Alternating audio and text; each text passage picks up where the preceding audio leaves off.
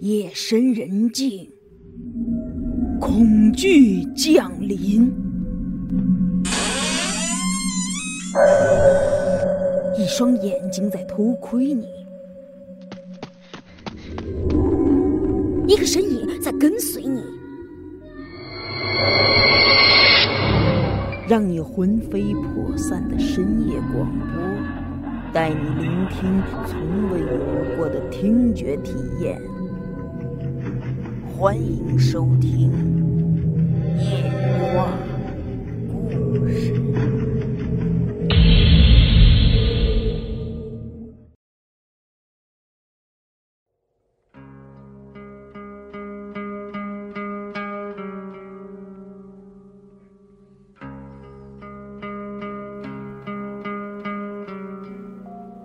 这村子一看就没通电。整个黑压压的一片，还跟刚才那片坟包一样零零散散的分布着。这女的呢，估计是走累了，站那儿歇了一会儿，趁空就跟我们俩说：“一会儿她先带我们吃点东西，然后再找个住的地方。等休息完之后，明天早上再带我们俩去学校报道。”我和潘子听完都点头应着。不过，我发现潘子有点心不在焉的，于是我趁空问了他一句：“哎，想什么呢？”潘子跟我没什么可忌讳的，于是他把头凑过来，低声的跟我说道：“哎，杜瑞，我怎么觉得不太对劲儿啊？绥远村和那片坟场分布的太像了。”不会，这村子就是那片坟场吧？我被潘子这话一下就刺激到了，我这脑神经啊砰砰乱跳。我突然想起赶驴车那老头了，那老头说绥远村闹鬼。后来转瞬一想，算了，他就算真是个鬼村，那为了任务，我们俩也不能退缩呀。我口不对心的回了潘子一句：“行了，想多了你。”没过多久，我们仨就下了山坡，来到村子里。之前隔远了看，这村子只是黑漆漆的，但真等到身在其中的时候，我觉得更不对劲儿了。这村子里异常的安静。甚至毫不夸大的说，就是一片死寂呀。我走在村里坑坑洼洼的土路上，也不知道是不是自己的直觉在作怪，我总觉得有个什么人正躲在阴暗的角落里偷窥着我们。潘子呢，也有点一惊一乍的，眼睛左顾右看的特别紧张。白衣女人先带我们来到了一个瓦房前，这瓦房很破，窗户呢也没玻璃，都是用什么塑料布蒙着，有些地方还裂了好大的口子。等我们进去之后啊，借着微弱的烛光，我看到这瓦房里面只摆了一个大圆桌子和几个老式的长板凳，那旮旯里还有一个炉灶。我心说，这就该是绥远村的一个饭堂了吧？那女的让我们俩先坐下，她说要给我们俩弄口吃的。潘子不想说话，就把手放在圆桌上，哒哒哒的敲着桌子。我也没理他，趁空就跟这女的聊了几句。毕竟这走了一路了，我跟她也算认识了，那总不能连她叫什么都不知道吧？他告诉我，他叫刘慧。他从锅里舀出两碗汤，给我们俩端了过来。我接过碗，发现还是温的。不过，当我盯着里面的时候，我心里犯迷糊。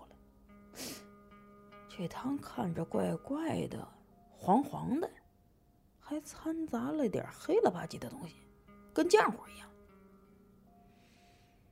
我回忆了一下，左想右想，也想不出这是什么做的。我看了一眼潘子，嘿，这小子倒真是饿了，早就端起来喝上了。那女的看我一直看着潘子也不喝汤，于是念叨了一嘴，说：“这汤啊是用土豆熬出来的。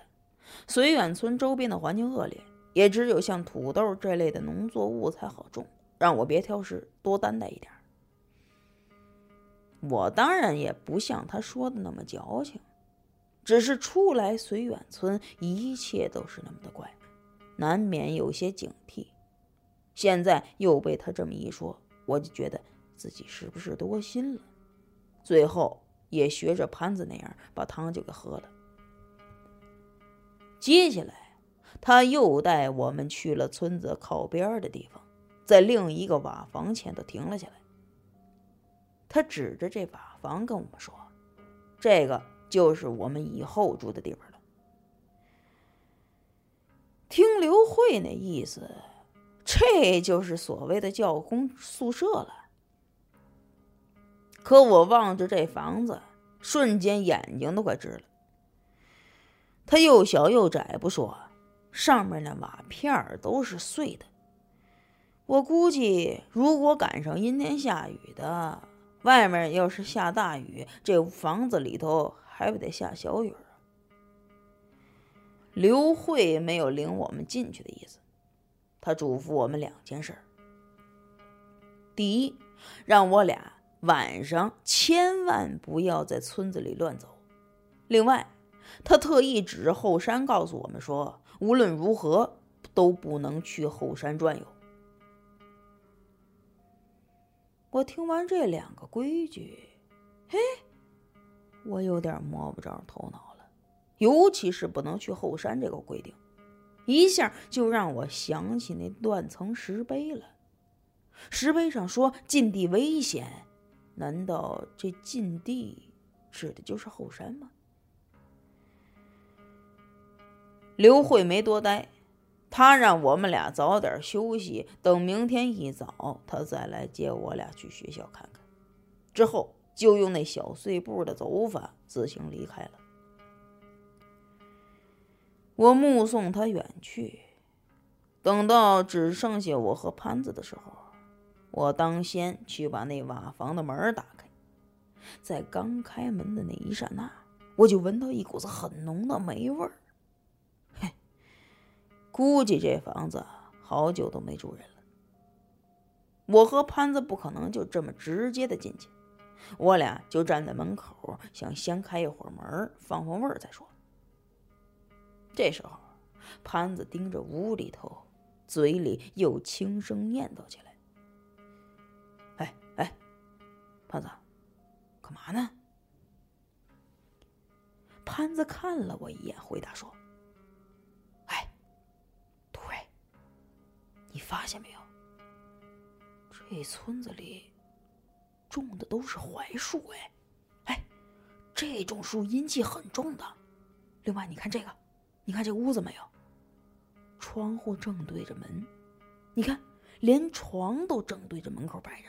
哎，这在风水里可是凶宅啊！这容易把鬼招来。我不懂那些风水的知识，听潘子这么一说，也不知道他说的对不对。但是我是这么想的：你管这房子吉不吉利？你再怎么不好，也只能在这住着。你不然咱们俩睡大街。等这股子霉味儿放的差不多了，我就带着潘子走了进去。说来也巧，屋里头呢正好有两个木板床，我和潘子一人一张。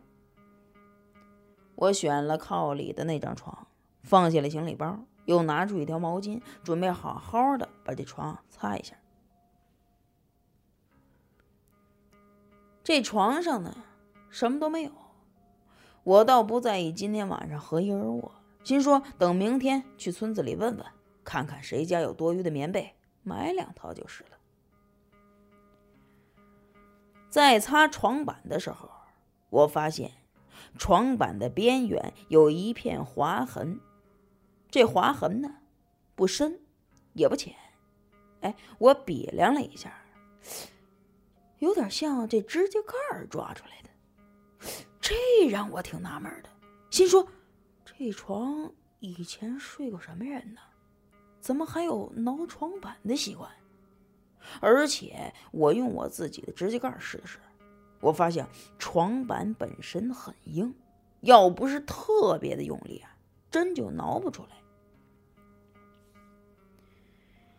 等我把床擦完了，又把手机拿出来瞧了瞧，村里一点信号都没有，也没通电。为了能留点电量，我也只好把手机关了。随后，我就拿出了一支录音笔。这种录音笔是警局给我们线人特制的，内设密码。换句话说，我可以用它来录音。但想听录音内容的话，只有插在警局里的特殊设备上才能听到。而且，一旦开启录音笔，上面就会自动记录当天的时间。一般在执行任务的时候。每天我都要对着录音笔做做汇报，把调查的进度还有这一天的遭遇说一遍。今天我录音的时间就比较长，因为我们遇到的意外太多了，而且我也会拿捏一个尺度，含蓄的提一嘴，说我俩在来绥远村的路上差点没命。我心想着。这么一说，为了让李警官知道知道我们俩有多拼命，日后记功的时候能多加点儿。在我录音期间，潘子走到门口，蹲在门前，手里好像还拿着两张纸往门上贴。我心说了，这爷们儿又玩什么幺蛾子？所以录完音之后，我就凑过去瞧了瞧。其实这两张纸就是两个门神画。潘子呢，把这俩门神就贴在门口，无非是想让他俩当当小鬼儿。我本来想跟潘子说，让他别费这个劲了，但又一想，他已经不远万里的把这俩门神都带来了，那不贴也有点可惜。所以我就没管他。最后，一直忙活到了半夜，我和潘子才终于得空躺了下来。我身子特别的乏，我以为自己一闭眼睛，保准是雷打不动的一觉睡到天亮。可实际上，我根本就睡不着。我迷迷糊糊的，还觉得身上异常的燥热。甚至还止不住的呼呼的往外出汗。这倒都不算什么，最让我郁闷的是，我耳边响起了歌声。这歌声，就是那《神秘光碟》里出现过的老式歌曲。我想睁眼，但却特别的费劲，身子也跟着麻了一样。于是我一直暗中挣扎着，最后也不知道哪儿线儿就顺到了，我蹬了一下腿，才让自己解脱了出来。我猛地坐起身来，打喘气。这时候脑门子一脑子汗。更让我没想到的是，那歌声不是梦境，而是实实在在存在的，就从门外隐隐的传了进来。我看了看表，午夜两点。这大半夜的，能有人唱歌本来就邪门，尤其这歌声还被那神秘光碟预言中了。这时候，我看看潘子，以为他一定也被这歌声弄醒了，可没想到他躺在床上睡得跟死猪一样。其实潘子跟我一样，也是一个典型的线人，也是从各种任务中活着回来的佼佼者。他虽然有点胆小，但警惕心不会这么弱呀。我轻声喊了一下他：“潘子，潘子。”他没反应。我压着对歌声的好奇心，悄悄下了地，来到潘子床前。借着微弱的月光，我看到他也是一脑门子的汗。我使劲儿的推了他一把，潘子这一下可行了，而且一睁眼就带着一脸惊恐的表情。他猛地坐起身子来，要不是我一激灵，他这一下子保准得碰到我脑袋上。潘子呼哧呼哧的喘着粗气，双手还四下乱摸了起来，就好像他在确定自己还活着一样。潘子，怎么了你？潘子听我叫他，于是跟我说了刚才他的经历。他说我刚才喊他的时候，他听得特别清楚，但是就是怎么也动不了。他这情况倒是跟我刚才的遭遇一样。于是潘子给这怪现象下了个结论，他说：“我们俩是被鬼压床了。”可我打心里却不这么认为。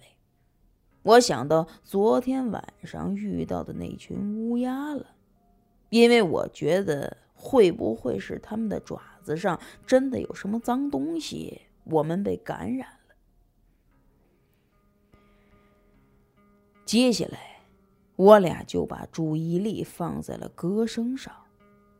在这个期间，歌声一直就没有停过。那唱歌的女人呢，也真不嫌累。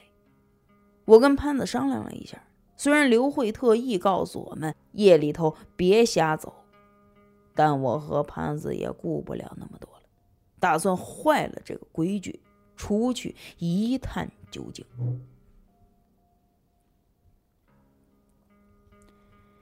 我俩稍作整理，把弹簧刀就提前攥在了手里，一同往门前走。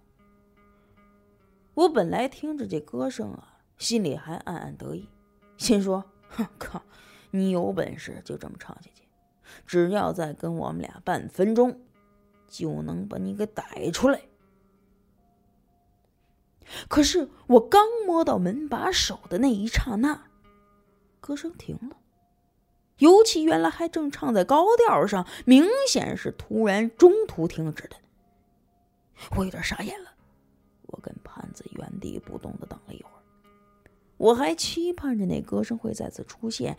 当让人失望的是，屋外一直没有什么动静。于是，我跟潘子商量着，我那意思，就算找不到声源。咱们俩也得去外面走一圈。潘子呢，显然也同意我这种想法。开门出去的时候，我们俩还故意垫着脚尖儿。屋外的景象没什么大变化，依旧是死一般的寂静。我们呢，就站在门口四下打量着。除了对面有一个瓦房之外，其他的瓦房离我们这里还有点远。我一分析，这歌声就是从对面的瓦房里传来的可能性比较大。于是我对着潘子打了个手势，我俩奔着对面的瓦房，弓着腰就跑了过去。虽然都是瓦房，但对面这瓦房可比我们住的那个好多了。连窗户上的玻璃都被人擦得锃亮，月光照在上面都隐隐的有点反光。哎呀，这么好的房子，我猜里面住的人在村里的地位一定也不低。我合计来合计去，想着拿口渴作为借口敲他们家的屋门试探一下。我刚开始啊。没太用力，只是有节奏的敲了几下。因为如果真的这家主人刚才在唱歌，那他一定没睡，也肯定能听到敲门声。但咚咚的几声过去之后，屋里压根儿就没反应。我心说：“哎，这他妈太奇怪了！”于是加重了力道，甚至最后还用拳头在上面砸了一下。潘子呢，一直在我旁边等着。他看没什么反应，就急了，指着窗户就说：“哎，杜伟，你等会儿啊，我爬窗户看看。”虽然这爬窗户不太礼貌，但现在也显然没什么别的法子了。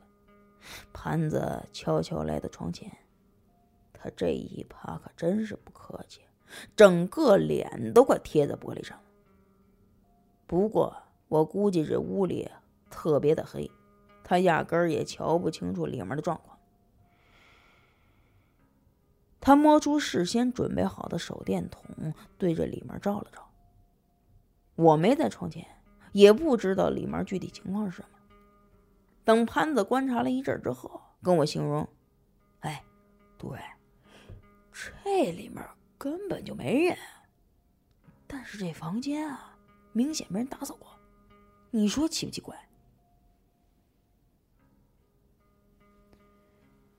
我的好奇心被潘子这话就勾出来了。我试着拽了拽门把手，发现这房门还上了锁。我记得我在监狱服刑的时候，就跟我的狱友学了一些旁门左道的东西，尤其是开锁这个本事。我后腰还特意带着一工具，里面呢就是铁丝和硬卡片这类的玩意儿。我四下看了看，蹲下来看看这门锁，哼。这就是一般的 A 级锁，撬开也并不难。我把卡片拿出来，对着门缝塞了进去。等上下一滑，确定门锁准确位置之后，对着锁舌头用力一顶，就把它给顶开了。我和潘子蹭了蹭鞋底子，潘子打着手电筒带头，我们俩就一前一后的。钻进去了。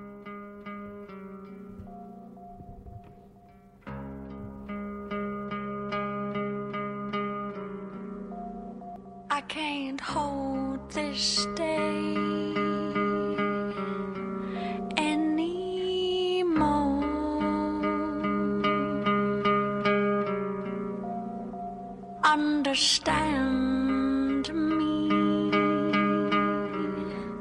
anymore.